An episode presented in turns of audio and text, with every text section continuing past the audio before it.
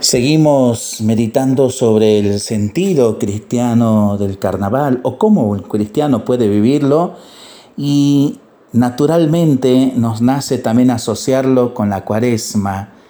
Esta reflexión que parte desde el libro del Génesis capítulo 3 versículo 19, en donde parte de ese versículo es tomado para recordarnos en el miércoles de ceniza la fragilidad de nuestra vida Ganarás el pan con el sudor de tu frente hasta que vuelvas a la tierra, porque de ella fuiste tomado, pues polvo eres y al polvo volverás.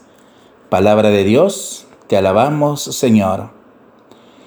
Es una verdad irrefutable que a nuestra muerte nuestro cuerpo se degradará y nada nos llevaremos con nosotros, salvo las obras que hayamos hecho, sean estas malas o buenas.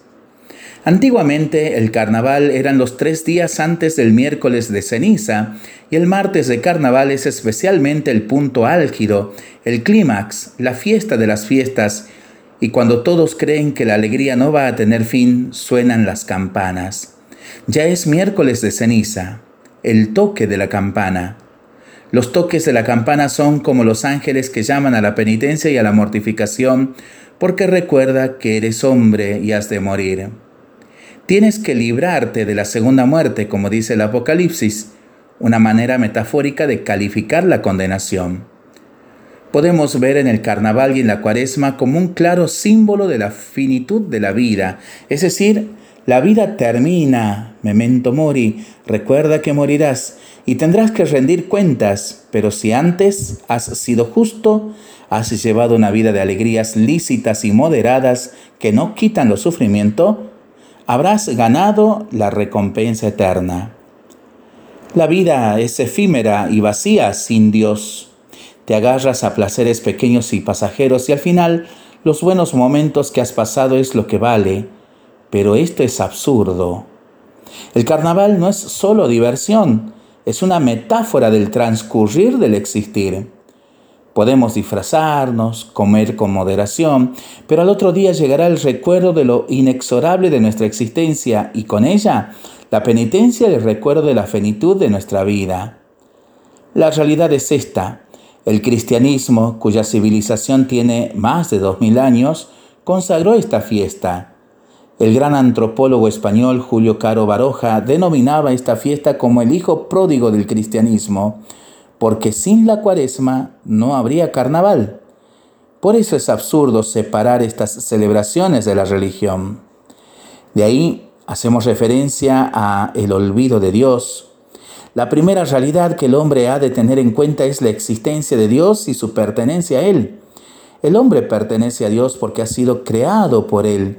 Una vez que el carnaval se le ha desprovisto de su verdadero sentido, esta es la máxima realidad olvidada. El rey David llamaba al mundo tierra del olvido y exclamaba, el insensato ha dicho en su corazón, no hay Dios. ¿Cuántas personas hay hoy en el mundo para quienes Dios es un desconocido?